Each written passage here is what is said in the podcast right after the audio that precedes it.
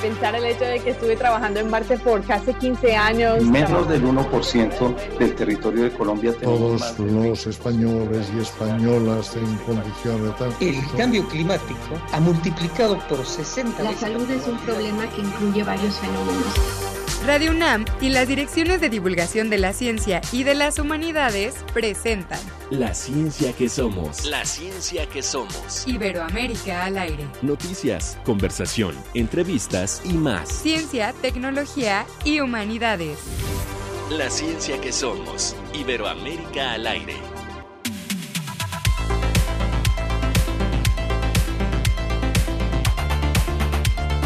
Da muchísimo gusto darle la bienvenida a esta emisión de La Ciencia que Somos en este viernes, un viernes eh, frío en la Ciudad de México, frío todavía en algunos puntos del país, hay que ver también en otras zonas de la región. Bueno, finalmente estamos en el invierno en esta zona del continente, pero muy contentos, muy contentos de poder empezar ya con los programas en vivo de la ciencia que somos, este esfuerzo que hacemos entre las direcciones de divulgación de las humanidades y divulgación de las ciencias. Hoy es 12 de enero, hace 76 años, debo decir, mis papás se estaban casando.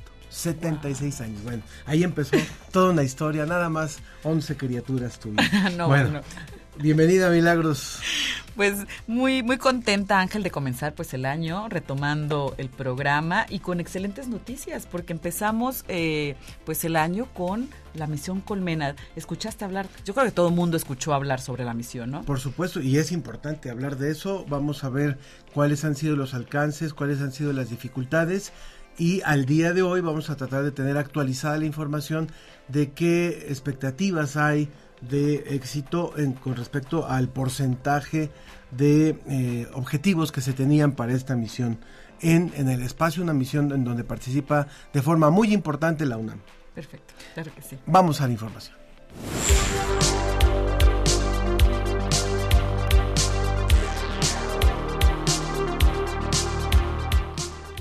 Descifran la genética de la enfermedad de Alzheimer en la población de Argentina y Chile. Es la primera vez que se hace un estudio de este tipo. México continúa su camino hacia la exploración espacial. Hoy platicaremos de los retos a superar en el espacio. Bueno, ¿y qué revela el genoma de los mexicanos? Desde nuestros orígenes hasta las enfermedades que padecemos, conozcan el Biobanco Mexicano y cómo se realizó este gran proyecto. La revista Como ves nos habla de la ciencia detrás de los tatuajes. ¿Tienen alguno? ¿Tú Yo tienes? no, ¿No, yo tienes? no. No. Solamente en el corazón. Pues que nos empiecen a comentar, ¿no? Que nos, nos están escuchando, coméntenos si tienen y, y qué, qué tatuaje, qué imagen se han hecho o alguna también este modificación corporal que nos quieran comentar. Muy bien, los vamos a invitar a que participen con nosotros a través de nuestras redes sociales, en el Facebook, en la ciencia que somos, en donde ustedes van a poder ver este programa a partir del lunes en imagen. eh, también en X, la ciencia que somos, arroba ciencia que somos, y en el WhatsApp. Claro que sí, recuerden nuestro número de WhatsApp 55 54 06 57 62, repito, 55 54 06 57 62 y en cabina al 55 51 71 37 33. Muy bien, esperamos sus comentarios y vamos.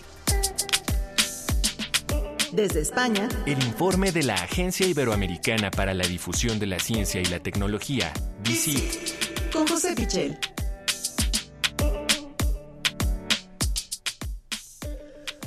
Mi querido José, como siempre, es un gusto saludarte ahora en esta primera emisión en vivo de la ciencia que somos de este 2024. Este es el séptimo año ya de la ciencia que somos. Bueno, aquí estamos caminando juntos todavía, José. Hola Ángel, ¿qué tal? Eh, pues un placer, un placer caminar eh, junto con vosotros desde aquí, desde España y un saludo también para Milagros. Un gusto, un gusto saludarte. Bueno, José, cuéntanos por favor, eh, tenemos una información que nos has preparado en torno a eh, cómo influyeron los llamados monzones, las lluvias, la, zona de lluvias, para determinar en dónde se ubicó la población, en dónde se han eh, ubicado los grupos eh, humanos a lo largo de la historia. Cuéntanos, por favor, de esa investigación. Pues mira, es una investigación de aquí de España, del Centro Nacional eh, de investigación de la evolución humana, el, CENIE, que además está aquí en nuestra región, en, Castilla y León, y que eh, está cobrando una fuerza muy importante en todas estas investigaciones sobre eh, lo que son nuestros antepasados y todo lo que les sucedió y cómo se dispersaron por el mundo. En concreto, esta investigación explica cómo el Homo sapiens viajó desde África hasta Asia Oriental y que lo hizo en el último interglaciar hace entre 70.000 y 125.000 años. Eh, los científicos han recopilado una cantidad de datos absolutamente impresionante y entre esos datos destacan aquellos eh, que tienen que ver con el clima. Eh, generalmente hasta ahora se ha estudiado bastante cómo las temperaturas, los cambios climáticos del pasado pudieron influir en mayor o menor medida en esos desplazamientos del Homo sapiens o de otros homínidos también eh, emparentados con nuestra especie. Sin embargo, había sido muy difícil eh, eh, extrapolar eso también a, otros factores más allá de, la temperatura. En este caso se refiere a los monzones, al papel que pudo tener las lluvias eh, típicas de verano de Asia Oriental, eh, del sudeste asiático sobre todo, en esa migración, esa gran migración de Homo sapiens hacia Asia. Dicen los investigadores, los científicos que han desarrollado ese trabajo que esa variabilidad eh, que, han estudiado durante los últimos 280.000 años deja pistas muy claras de que este fue un factor muy importante, porque además habría habido un contraste entre un peor clima en África y un clima mucho más favorable en Asia para ese desplazamiento. Los monzones habrían generado unas condiciones mucho más eh, ideales, mucho más eh, favorables para el asentamiento de Homo sapiens en todos los sentidos. Eh, por supuesto, en cuanto a las necesidades de, alimentación que tenía, en cuanto al entorno en el que se podía desarrollar, pues todo eso fue propiciado por estas lluvias y en las excavaciones arqueológicas y en todos esos datos climáticos encuentran eh, toda esa información que a la hora de, cruzarla, de unirla,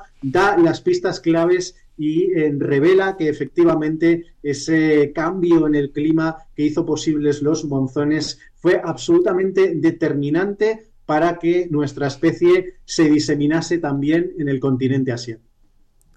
Podríamos pensar, eh, José, que esta, este tipo de información nos puede revelar datos de cómo estamos ahora viviendo efectos como el cambio climático, por ejemplo.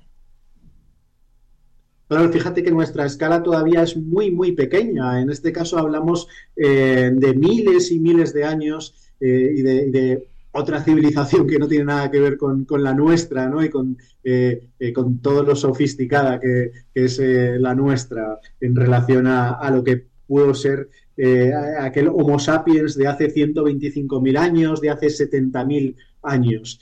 a esa escala todo es diferente, los desplazamientos son diferentes, el tipo de actividades son diferentes, pero si estamos hablando incluso a nuestra pequeña escala de solo unas décadas, cómo el impacto del cambio climático que estamos viviendo eh, ya provoca desplazamientos, eh, provoca refugiados climáticos, ya se está hablando mucho de, este tema, y lo estamos viendo a una escala tan pequeña, imagínate que no sería eh, a una escala mucho mayor de miles de años de estos cambios que tuvieron lugar en, todo el mundo y en este caso en particular en el área asiática, que eh, determinó cómo eh, esas lluvias, esos eh, monzones cambiaban el, ambiente y lo hacían más propicio para el desarrollo del Homo sapiens. Buenísimo. Y también nos vas a hablar sobre el genoma completo, ¿no? De las, de las poblaciones del cono sur. Sí, esto es muy importante, muy interesante para poder entender enfermedades como el Alzheimer. Eh, se han hecho muchos estudios, enfermedades neurológicas como el Alzheimer, realmente no sabemos todavía cuál es la causa última, la causa concreta, pero es verdad que hay algunos componentes genéticos, hay algunos marcadores genéticos que nos dicen que unas personas pueden ser mucho más propensas que otras a desarrollar esta enfermedad. Y de hecho, este tipo de estudios están eh, bastante desarrollados en algunas poblaciones, en particular eh, en Europa, también en Asia, eh, se, han, se, han, desarrollado este tipo de, investigaciones que, claro, necesitan un gran volumen, un gran volumen de individuos en los cuales podemos analizar su genoma y ver por comparación con las personas sanas, las personas que no han desarrollado Alzheimer a pesar de que tengan una edad avanzada, pues por comparación podemos ver qué genes cambian, qué genes eh, varían y pueden ser importantes nos pueden dar esa pista de que tener determinadas variantes genéticas se puede asociar al desarrollo de, esta enfermedad. Bueno, eh, como decía, en población europea, en población asiática, ya tenemos algunas pistas importantes, pero desde Argentina, desde el CONICET, Em, se ha planteado que, claro, estos estudios no se han hecho en, América y que a pesar de que ellos, sobre todo en, el Cono Sur, en Argentina, en Chile, mayoritariamente la población desciende de, europeos, pues evidentemente también tienen sus propios componentes genéticos de mezcla con eh, poblaciones indígenas. Y esto puede dar otras pistas, puede dar otras referencias que puedan ser importantes en, eh, el, bueno, en la, investigación en general de, esta enfermedad y, por supuesto, de cara a un futuro en su posible tratamiento. ¿no? Por eso, eh, científicos de Argentina y de Chile han desarrollado esta, esta nueva investigación que trata de añadir esas particularidades que pueda tener la población del cono sur. Eh, fíjate que en análisis anteriores, los que comentábamos, se han llegado a analizar hasta más de 100.000 personas con Alzheimer y en contraste 680.000 que cognitivamente están sanas. Bueno, lo que han hecho los investigadores ahora de Argentina y de Chile es mucho más modesto, pero es un principio. Eh, ellos en concreto han analizado el genoma de 539 pacientes y de 854 casos de control. Y como digo, es una muestra muy pequeña todavía para poder sacar conclusiones definitivas, pero por algo se empieza. Y eso es lo que quieren eh, ellos desarrollar. Quieren eh, llegar a crear eh, ese banco de datos que nos permita en un futuro tener esos datos personalizados para la población de América Latina en general, porque además eh, cuentan que ya están en contacto con otros científicos de Colombia, de Brasil y también de ahí, de México, para eh, poder agregar sus datos también a esta nueva base de datos y ver si hay una genética compartida en el eh, continente americano que también tenga su influencia en el desarrollo del Alzheimer y de otras demencias. Buenísimo. Y nos preguntan por acá, José, Sabemos que ya se está haciendo, eh, se, está pidiendo ahí en España el uso obligatorio del cubrebocas. ¿Nos podrías comentar algo al respecto? Pues eh, fíjate, es esta semana cuando eh, se ha recuperado el cubrebocas, la mascarilla, como la llamamos nosotros, pero solo para los centros sanitarios y los hospitales. Esto es eh, debido no al COVID, sin, eh, como fue anteriormente, sino a la epidemia de gripe que, estamos viviendo, que eh, este año ha sido muy, muy repentina. Realmente lo que ha sucedido no es un récord de casos de gripe, ni, ni, mucho menos. Estamos en cifras bastante normales comparadas con eh, la época prepandémica, lo que ocurre es que ha habido una subida vertiginosa que tampoco era habitual y en este mes de diciembre hemos visto como desde, mm, desde la normalidad hemos pasado a casi una saturación de, los centros sanitarios. Entonces, exclusivamente para ese caso, el de los centros sanitarios y de los hospitales, eh, se ha pedido recuperar eh, el uso de, la mascarilla, tanto para pacientes como para profesionales sanitarios, como para posibles eh, visitantes, para todo el mundo. Pero pensamos que va a ser una, eh, bueno, va a ser algo transitorio porque de hecho ya ayer mismo los casos empezaron a bajar. Los datos de, ayer mismo ya indicaban que la curva había empezado a descender, así que esperamos que, sea algo puntual, algo momentáneo y que eh, no tiene nada que ver, desde luego, con la epidemia de, de COVID que sufrimos anteriormente en España y en todo el mundo. José, muchísimas gracias y no quisiéramos despedirte sin pedirte que des la, la, liga de la página de DICIT para que el público pueda encontrar esta información y mucha más en torno a ciencia que se hace en distintos países de habla hispana y también eh, sobre ciencias sociales, porque también tienen por ahí un apartado. Danos por favor la dirección. Pues eh, la Agencia Iberoamericana para la Difusión de la Ciencia y la Tecnología, DICIT, eh, publica todas estas noticias en, en abierto en www.dicit.com. Eh, y como bien dices, pues también tenemos muchas cosas de, ciencias eh, sociales. Eh, por ejemplo, lo último que tenemos ahí publicado es que se ha descubierto en Ecuador, en plena selva amazónica, un sistema urbano que es el más antiguo y más grande de, la Amazonía y que es una noticia que ha sido portada de Science. hoy mismo, así que es una noticia muy relevante que nos, que nos está encantando compartir y que está teniendo muchas visitas a estas. Muy bien. Pues muchas gracias, José. Muchas, gracias, por esta colaboración, como siempre. Un saludo. Muchas gracias. Continuamos. Descubre los secretos del océano. Aqua. Aqua. Aqua. Aqua. Una película en realidad virtual que te sumerge en un extraordinario viaje submarino. Ven a Imaginare en el Museo Universum de la UNAM. Aqua, una producción de inmersión salvaje. La ciencia que somos. Iberoamérica al aire.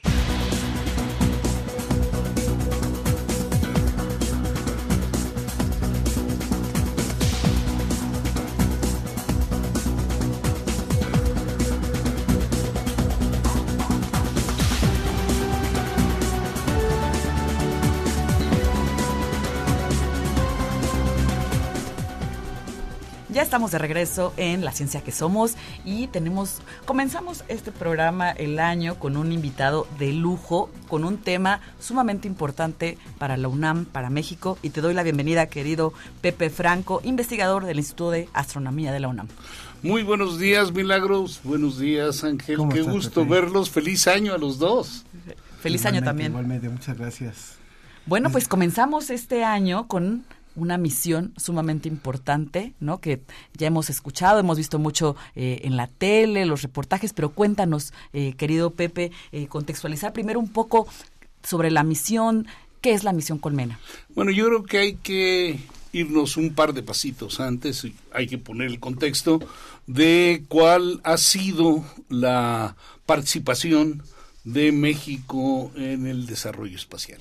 Y yo creo que es importante eh, decirle al auditorio, ponerlo sobre la mesa, que México, un poco después de que fue lanzado el primer Sputnik en 1957, creó su Comisión Nacional del Espacio Exterior. Esta fue creada en 1962. Ese mismo año, la UNAM creó el Departamento de Física Espacial en el Instituto de Geofísica. Y el Instituto de Geofísica se ha dedicado pues al estudio del medio interplanetario, de los planetas, pero desde la Tierra. En cambio, la Comisión Nacional del Espacio Exterior pues estaba dedicada a desarrollar cohetes y desarrolló cohetes, cohetes de, de fases y lanzó cohetes. De hecho, tuvimos eh, lanzadores de cohetes móviles en México. Y antes de eso, pero ya no vale mucho la pena este, tejer demasiado, antes de eso en San Luis Potosí se generaron proyectos de cohetería por organismos privados, por gente de la Universidad de San Luis Potosí. Y la Comisión Nacional del Espacio, cuando se creó, se creó dentro de la Secretaría de Comunicaciones y Transportes y durante 15 años estuvo funcionando se generó infraestructura tanto física como humana y fue desmantelada en 1977. Después de eso, el gobierno federal no volvió a desarrollar absolutamente nada porque lo que hizo fue comprar eh, sistemas, este, sistemas eh, de telecomunicaciones espaciales, llave en mano, Y lo que hizo la Secretaría de Comunicaciones fue simple, bueno, digo, suena, suena simple, pero no, digamos, generó al grupo que se dedicó a manejar los satélites que fueron, que fueron este, lanzados. El Morelos 1, digo, recordarán eh, estas etapas. Y pues este no ha habido desarrollo realmente de ni ciencia ni tecnología espacial en México fuera de la UNAM, porque la UNAM hizo en la década de los noventas el programa universitario de investigación y desarrollo espacial, el PUIDE, el cual creó un pequeño satélite, un microsatélite que fue puesto en órbita desde Rusia. Entonces México diseñó y construyó un pequeño satélite en los noventas que fue puesto en órbita desde Rusia.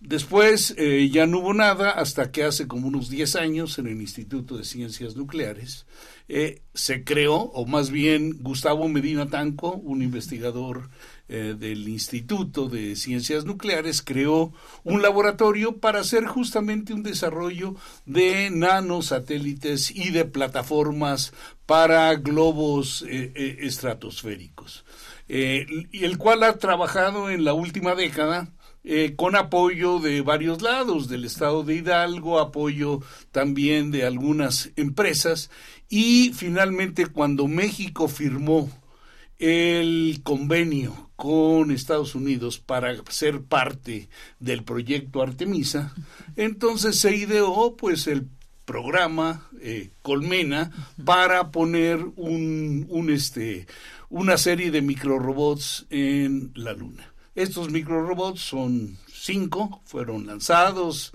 a principios de esta semana. Eh, son miniaturas, son los, este, son los robots más pequeños que se han eh, diseñado y construido para el espacio. Entonces, eso ya forma en sí un hito.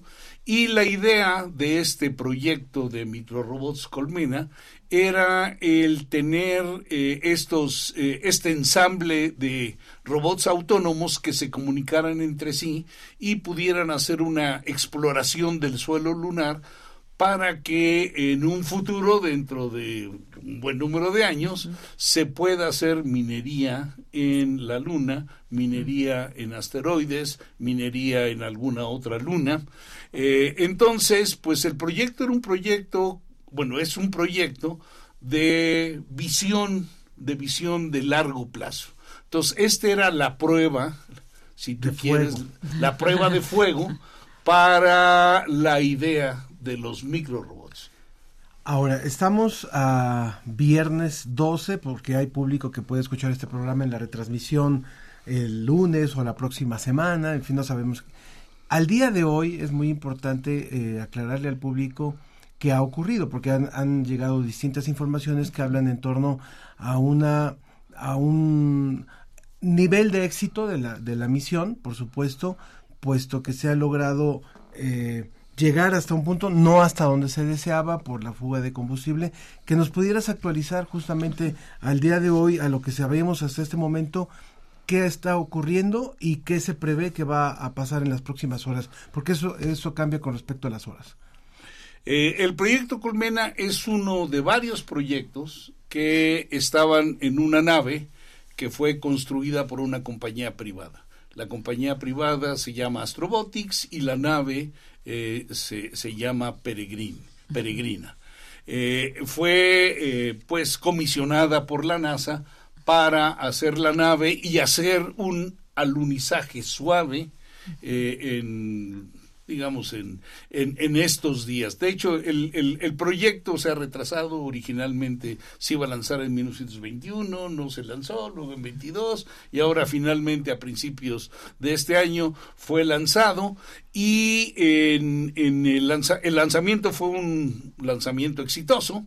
Eh, de hecho, la nave peregrina se desacopló de manera adecuada del cohete y desafortunadamente tenía una fuga de combustible en uno de los motores que era de los que le permitían cuando se eh, eh, desplegaron las celdas solares que le permitía a las celdas solares apuntar hacia el sol para obtener energía para las baterías de, eh, este, de la nave. Desafortunadamente, eh, con, este, con este problema, no funcionó el, el asunto como como debía y se, se tuvieron que utilizar otros motores y se tuvo que utilizar una buena cantidad de combustible para poder orientar las celdas solares y poder cargar las baterías. Hecho esto, lo cual fue exitoso, pues este desafortunadamente dada la fuga de combustible y el uso de combustible para poder alinear las celdas solares, el combustible restante ya no permitía que la nave se frenara para un alunizaje suave. Entonces, como eso ocurrió, pues entonces este no va la, la nave no va a alunizar suavemente y lo que decidió el grupo de Colmena, no sé qué hayan decidido los otros proyectos que iban en la nave, pero eh, Gustavo Medina Tanco y su equipo lo que decidieron fue probar los sistemas en vuelo en el espacio en el espacio exterior porque como la Luna no tiene atmósfera, eh, las condiciones dentro del, de la nave son pues muy parecidas a las condiciones dentro de la nube. Y, y con eso se, se pudieron probar eh, pues que los eh, microrobots encendieran, se comunicaran, hicieran alguna de, de, las funciones y lo único que no se pudo hacer fue posarlos en la superficie lunar y que entre ellos este, se movieran y se comunicaran para la parte final del experimento. Entonces, una buena cantidad del experimento, dicen que un 75% del experimento, pues sí se pudo desarrollar con, con éxito, lo cual, pues eh, obviamente nos dice, es una lástima que no haya podido llegar la nave a la Luna, pero el funcionamiento del experimento mexicano ha sido muy adecuado, ha sido exitoso. Con lo cual yo creo que pues debemos de congratularnos eh, porque eh, el grupo que hizo estos microrobots, que es del Instituto de Ciencias Nucleares, con Gustavo Medina Tanco a la cabeza, tiene del orden de 250 estudiantes.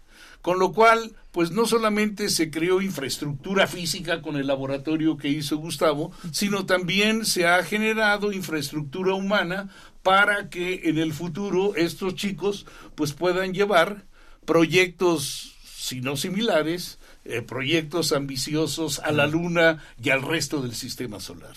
Claro que sí, Pepe, y nos están haciendo comentarios eh, vía ex. Eh, nos preguntan sobre la vinculación que también se tuvo con otras instituciones, no solo internacionalmente, sino también aquí en, México. Si nos puedes comentar un poco al respecto, Pepe. Bueno, pues sí, eh, digamos, hay una vinculación con el Instituto Politécnico Nacional que, pues, dotó de una buena parte de los estudiantes. Hay otra vinculación con la Agencia Espacial Mexicana que dio un, una parte del financiamiento para hacer eh, este proyecto y que esperamos, digo, de hecho, este, yo creo que que lo va, lo va a hacer, que en el futuro, para misiones futuras y desarrollos futuros, la agencia espacial pues provea una, una buena parte del financiamiento que se requiere. Perfecto. ¿Y qué sigue, Pepe? Pues eh, yo creo que lo que sigue es primero felicitar a, Gustavo, a los jóvenes, al Instituto de Ciencias Nucleares, a la UNAM por haber, este, por haber hecho esto, por no haber, fíjate, más bien por no haber dejado, no haber tirado la toalla a lo largo de tantas décadas que lleva el desarrollo espacial y que México pues no ha sido parte de este desarrollo espacial. Entonces yo creo que debemos de congratularnos por ese lado. Por otro lado, como ya dije, hay una pequeña infraestructura eh, física dentro del Instituto de Ciencias Nucleares, una felicitación a Ciencias Nucleares por esto, y ya hay una cierta infraestructura humana de jóvenes que metieron las manos para trabajar en este proyecto. ¿Qué sigue? Pues hay un par de proyectos que tiene en mente Gustavo Medina Tanco para el futuro. Digamos, la idea sería hacer en algún momento que México ocupe dos nichos, un nicho de micro robots para el espacio y el otro nicho pues este trabajar eh, para para ver de qué manera se puede hacer en un futuro minería en asteroides y en la Luna. De hecho, ya hay compañías privadas que están trabajando en un proyecto de minería. De hecho, hay, un proyecto secreto. no han querido decir a dónde se va. Una, una compañía privada eh, va a mandar una sonda a un asteroide y no quieren decir a cuál asteroide para que no les ganen el mandado este para empezar a hacer sus pininos en justamente en minería espacial. Pepe Franco, investigador del Instituto de Astronomía, muchísimas gracias por venirnos a platicar. Nos lo agradece también Mario Alberto Mora. Dice gusto escuchar a Pepe Franco y conocer los detalles de los proyectos espaciales mexicanos, así como otras personas del público. Gracias por haber venido hoy y contarnos de esto. Yo creo que ahora menos van a tirar la toalla, porque esto hay que verlo finalmente como lo que es. Hay muchos elementos positivos. No, no, no hay por qué decir no se logró. la ciencia es así. La ciencia es así y sobre todo no es nada fácil poner una nave en la, no, no, de hecho, en la luna y, desplegar todos los microrobots. Así, bueno, de hecho, esta es la primera eh, nave de Estados Unidos eh, después de 1972, que fue el último Apolo, el Apolo 17, que intentan hacer un alunizaje suave.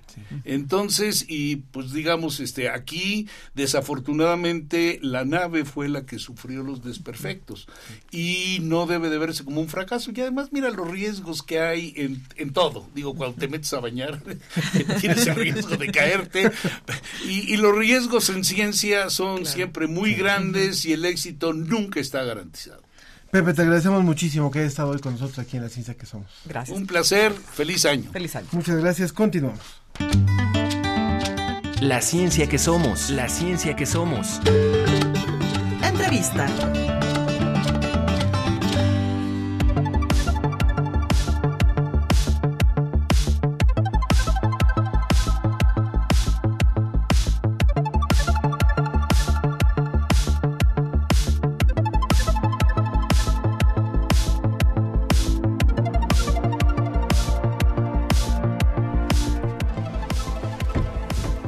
Continuamos aquí en la ciencia que somos. Les recordamos nuestras vías de contacto para que se comunique con nosotros en Facebook, la ciencia que somos, en X, arroba ciencia que somos, también a través del WhatsApp 55 54 06 57 62 y también en, eh, por teléfono nos puede llamar al 55 51 71 37 33. Muy bien, y ya está con nosotros María José Palma. Ella eh, nos va a hablar acerca de esto que le comentábamos al principio del programa del llamado Biobanco Mexicano. y es maestra en ciencias por el CIMBESTAB. Es estudiante del doctorado en ciencias biomédicas en el Centro de Ciencias Genómicas. Te vemos un poquito a contraluz, este, a ver si podemos mejorar un poquito la, la toma para cuando el programa pueda salir a través de Facebook. Ahí está, muy bien. Bienvenida, bienvenida María José, gracias por estar con nosotros. Hola, gracias por la invitación. No, pues encantados de tenerte para que nos puedas contar acerca de esto, de lo que le han llamado el Biobanco Mexicano y lo que representa en la investigación para conocer el genoma del mexicano. Por favor, eh, cuéntanos un poco cómo son los antecedentes, cómo empezó esta investigación.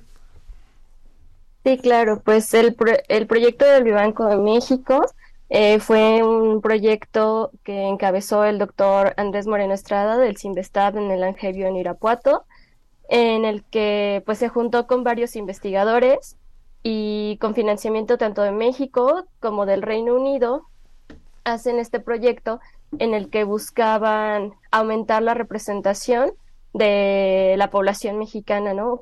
mediante los datos genéticos. Y esto fue aprovechando un recurso que se tenía en el sentido de la disposición de datos que hubo en la encuesta nacional de salud pública del año 2000, en el que pues este tipo de encuestas lo que hacen es recabar información de la población a nivel nacional utilizando ciertos parámetros, por ejemplo, como cuántas personas viven en cada municipalidad, ¿no? Entonces, este, se tenía, en ese año lo que se obtuvo fueron muestras eh, de sangre, por lo que se podía permitir la extracción de material genético posteriormente. Entonces, hace aproximadamente cinco años, que fue cuando el doctor Andrés plantea este proyecto, aprovechan este recurso y pues permite la, la genotipificación de más de 6.000 individuos, que es de lo que actualmente se conforma el biobanco. Sin embargo, en esta encuesta se recabó información de más de 40.000 personas. Y eh, es el primer estudio que toma muestras de las 32 entidades aquí en México. ¿Cuáles son las particularidades que descubrieron al estudiarlas? Pues cosas muy interesantes como cosas que ya se tenía un poquito una idea, como de la gran diversidad que hay en México y de que pues dependiendo de las diferentes regiones del país a las que uno se enfoque puedes encontrar pues diferencias marcadas, por ejemplo, en la región maya, que se distingue muy claramente del resto del país. Eh, también fue muy interesante que en esta investigación, como se tenía esta encuesta y por ende un cuestionario fenotípico, se pudo hacer un estudio, un análisis de los rasgos complejos y enfermedades, asociándolos a distintos factores, no solamente al factor genético, obviamente sí incluyéndolo, pero también eh, considerando otras cuestiones. Por ejemplo, en el biobanco se cuenta con información acerca de si la persona vivía, por ejemplo, en un área rural, en un área urbana, y además de que se tenían este, información acerca de análisis de sangre y otras mediciones. Cuando hablamos de un banco genético de un país, estamos hablando de, una, de un elemento de muchísima trascendencia para identificar tendencias, para identificar cosas que se repiten. Cuéntanos por favor acerca de esto, porque finalmente no es eh, nuevo el que haya una gran cantidad de investigadores dedicados a tratar de identificar en dónde anda nuestro genoma, qué características tiene, pero justamente que nos cuentes a partir de este, de este biobanco, qué aportaciones hay nuevas que ustedes han identificado para eh, eh, uso de las diferentes ciencias que se benefician de esta investigación. Sí, claro. Eh, pues el biobanco es un recurso muy importante porque contiene varios marcadores, ¿no? En realidad se hizo la genotipificación para una genotipificación para 1.8 millones de variantes. Entonces es un recurso que a las que los diferentes investigadores pueden acceder y pueden analizar, por ejemplo, la distribución de distintas variantes o si estudian alguna enfermedad o rasgo complejo en particular, pueden ver cómo se distribuye eh, ciertas variantes que puedan contribuir a él, ¿no? Entonces, este, en ese sentido, eso fue como, es algo como muy importante, precisamente porque se tiene una cobertura muy grande de, pues, todo el país, ¿no? Prácticamente. Em, además de que, pues, se pueden, se pudo hacer este análisis de, de ancestrías para observar las distintas contribuciones que hubo de las ancestrías africanas, de Asia, de Europa, a la población pues cosmopolita en México.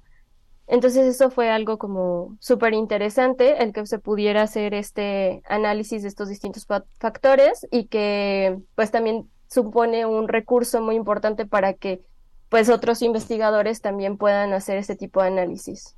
Perfecto. Y María José, eh, ¿cuál es el futuro que visualizan en la medicina con esta investigación, con este biobanco? Pues primero, pues este, gracias a este recurso, eh, la idea es que pues se aumentó esta representatividad y que ya se puede pues considerar ¿no? a la población de México en este tipo de estudios, como tú bien mencionas, de la medicina genómica.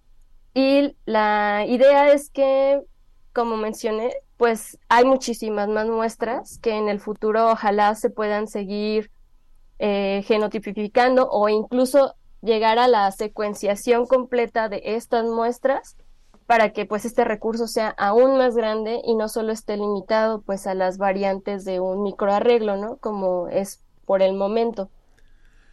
Entonces, otra cosa relevante fue que dentro de este del artículo del biobanco se mostró la importancia de los estudios de asociación utilizando la misma población, ¿no? Por ejemplo, lo que compararon fue utilizando un estudio de asociación del Biobanco de Inglaterra y utilizando como esta referencia para el Biobanco de México, pero se mostró que haciendo este estudio de asociación en un porcentaje de los datos era muchísimo mejor referencia para el Biobanco mexicano. A mí me gustaría para ir cerrando, María José, también estamos hablando con María José eh, Palma, del, Instituto, perdón, del CIMBESTAB, eh, María José Palma, del Centro de Ciencias genómicas, perdón, y que ella es maestra en ciencias por parte del CIMBESTAP, justamente, este, que nos hables de la, de lo que también tiene que ver con esta, este análisis que han hecho de individuos en la Ciudad de México. Hay por ahí una parte de la investigación que toca lo que tiene que ver con eh, un estudio prospectivo de dos alcaldías en particular. ¿Nos puedes hablar de esto? Pues justamente pues este estudio sale en paralelo, ¿no? Publicado, en el que tienen muchísimas muestras, la verdad es un estudio también muy importante, en el que hicieron secuenciación de exones, es decir, de la parte que se traduce del genoma, y tienen un gran número.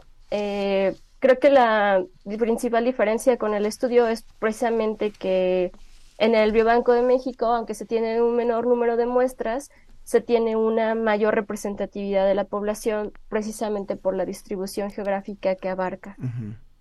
En este caso estamos hablando de, eh, cuando se habló de este estudio, en el caso de la Ciudad de México es Iztapalapa y Coyoacán que hicieron esta, esta investigación, ¿no? Pues qué, qué interesante, María José, creo que es fundamental lo que nos cuentas.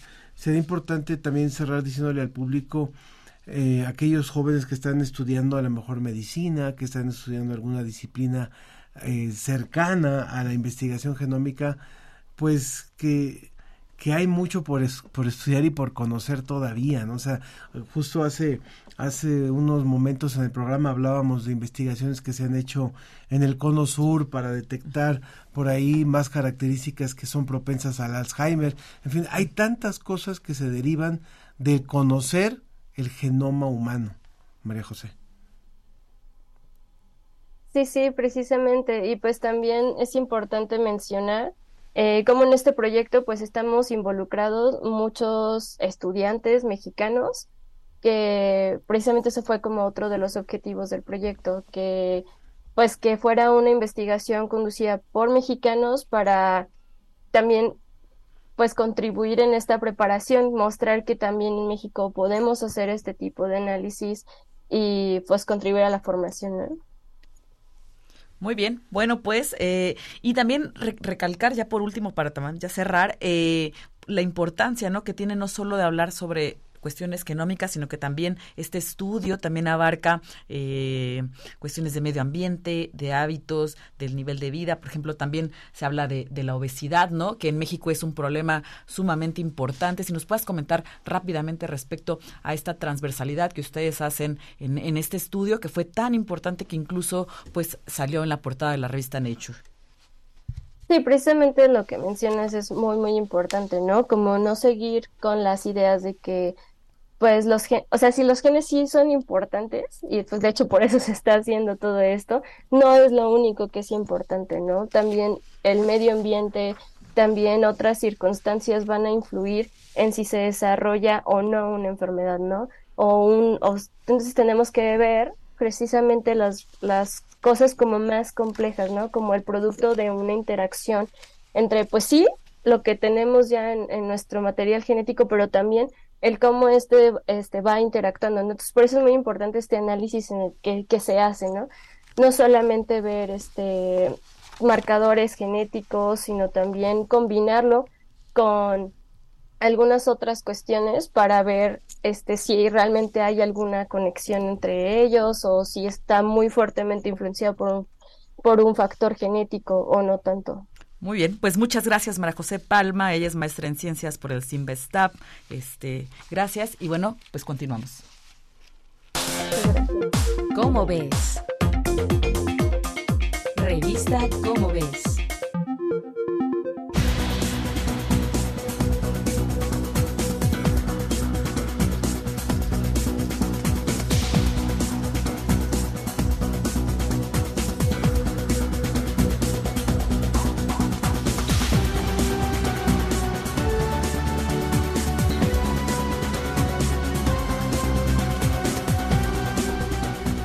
Bienvenidos de regreso al programa La Ciencia que Somos y hoy nos acompaña nuestro divulgador favorito, bueno, el mío, ah, Sergio de Regules. Él es físico y coordinador científico de la revista. Como ves, bienvenido, Sergio. Hola Milagros, hola Ángel. Bienvenido, dice Milagros. De acuerdo con mis encuestas, es mi divulgador favorito. Ah, es que yo lo sigo desde, desde hace mucho. Tengo pero... mucho éxito entre Milagros. entre Milagros. Muy bien, Sergio, pues cuéntanos de la revista de este mes, que mira la portada, qué linda que está para los que nos van a ver después, sobre tatuajes. Cuéntanos al respecto. Pues esta revista, aparte de ese, trae otros artículos, pero el de tatuajes está muy interesante porque hay un montón de cosas que no sabemos de los tatuajes ahora que son tan comunes, ¿no? Se han vuelto progresivamente más, más comunes, sobre todo entre los jóvenes, y por eso pues nos encantó cuando nos mandaron este artículo sobre los tatuajes, que nos platica varias cosas, no solo de los tatuajes, sino también de la historia y de la cultura de las modificaciones corporales. Entonces los autores, que son eh, Ay, no, esta es, la que no era. Los autores son Diego Alonso Echanove Cuevas ah. y María Mastache Maldonado. Y ellos nos cuentan acerca de todas esas culturas en las que se ha practicado la modificación cultural, ¿no? Por ejemplo, el achicamiento de los pies en, en, Oriente, o entre los mayas la deformación del cráneo, etcétera, etcétera. Pero ya entrando concretamente a los tatuajes, pues nos cuentan cómo funciona con la historia de dos chicos, un chico y una chica que van uno a hacerse un tatuaje y ella a hacerse un piercing. Y nos describen cómo la, qué, qué, ocurre en la piel cuando te empiezan a picar todas estas agujitas.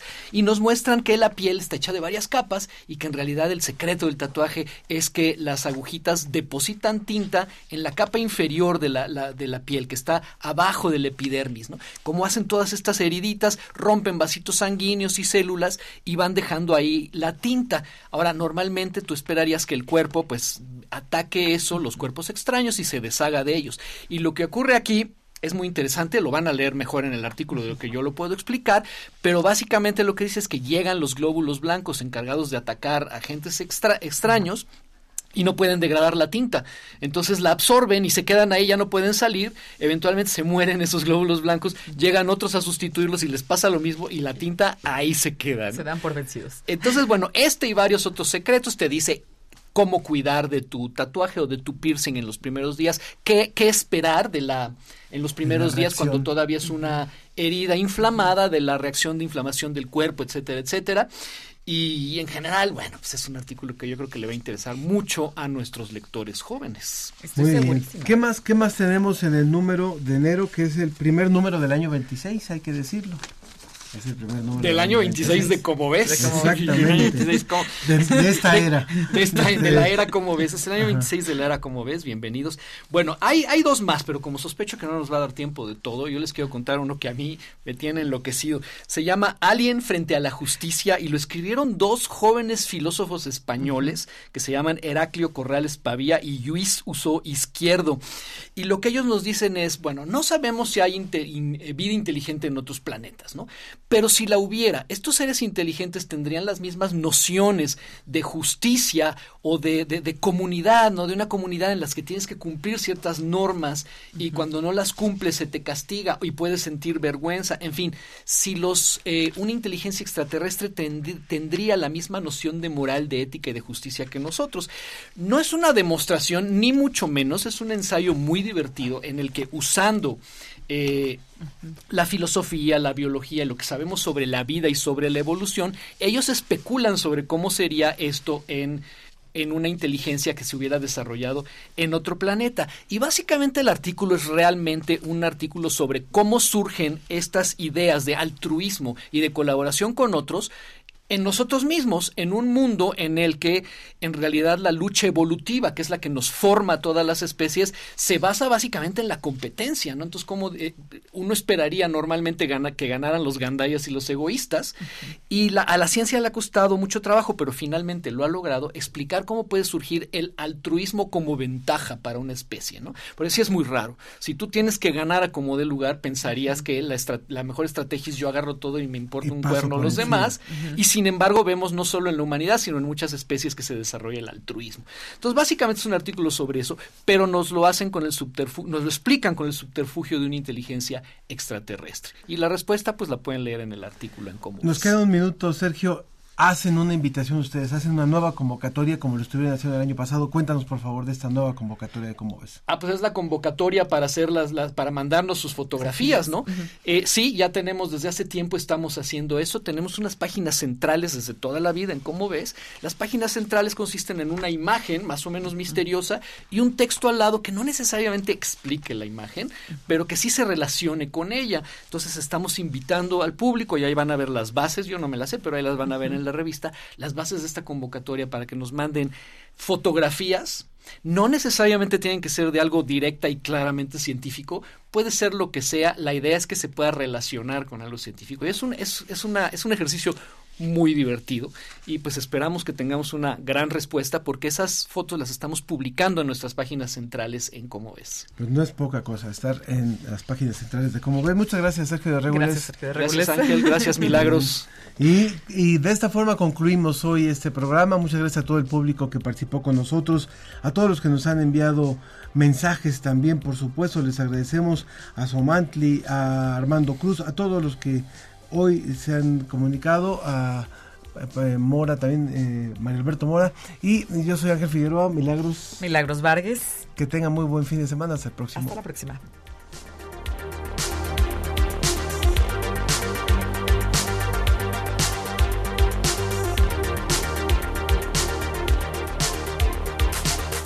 Esto fue La Ciencia que Somos.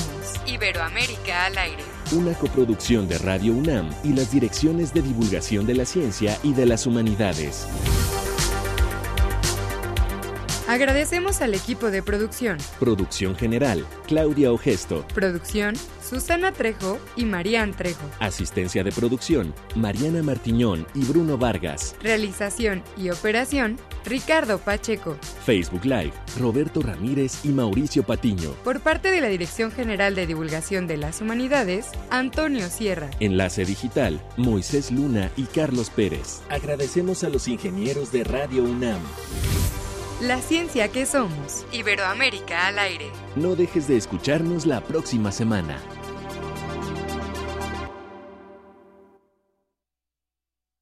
El camino del tiempo 2. La cremosa.